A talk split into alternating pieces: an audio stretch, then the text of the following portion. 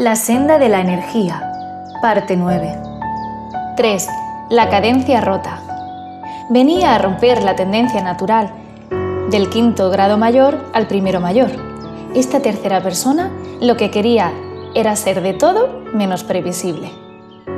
En primer lugar, el oído quería invertir el sentido, cayendo quinta mayor, sexta menor. En segundo lugar, nos vamos al quinto mayor, cuarto mayor, que me dejó una sensación de vacío absoluto.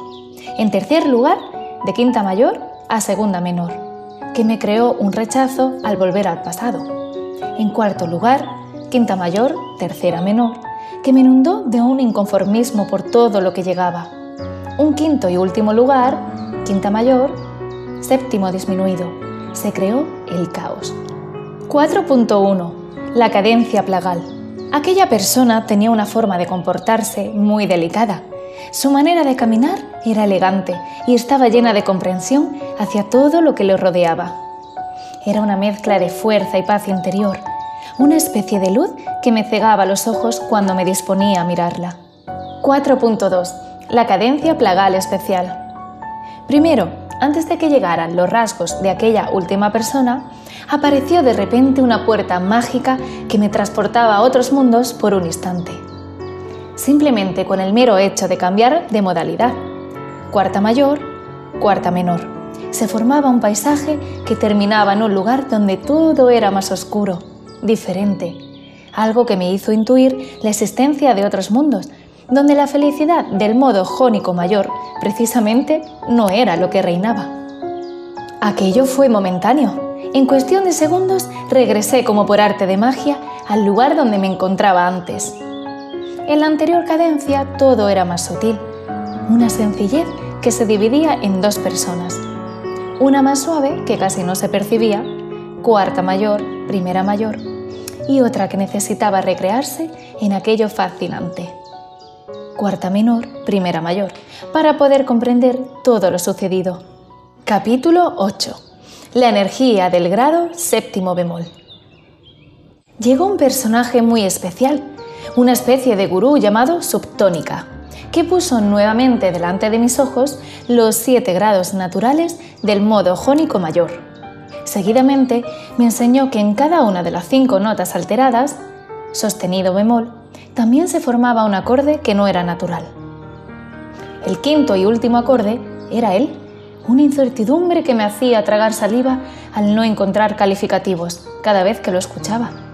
Resultó ser el hijo del séptimo acorde de la escala jónica y se hallaba quitándole un semitono a esta y convirtiéndolo en mayor.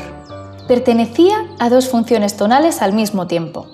Función subdominante, ya que compartía su tercera mayor y su quinta justa, si bemol, re, fa, con la primera fundamental y la tercera menor de la supertónica, re, fa, la, y la función dominante, ya que también compartía su tercera mayor y su quinta justa, si bemol, re, fa, con la tercera menor y la quinta menor de la sensible, si, re, fa. De nuevo, esta era la explicación técnica de su doble función tonal, pero lo que realmente me mostró fue que la función subdominante, el niño, segunda menor, soñaba con ser un joven, cuarta mayor. Pero además, el séptimo bemol era una segunda juventud o infancia que recordaba constantemente las batallas que en el pasado había lidiado. La función dominante me hizo comprender que el adiós, séptimo disminuido, estaba necesitado de la luz, quinto mayor, pero a su vez el séptimo bemol era el punto de camino donde el destello de una luz no le dejaba aceptar con totalidad todo lo que se avecinaba.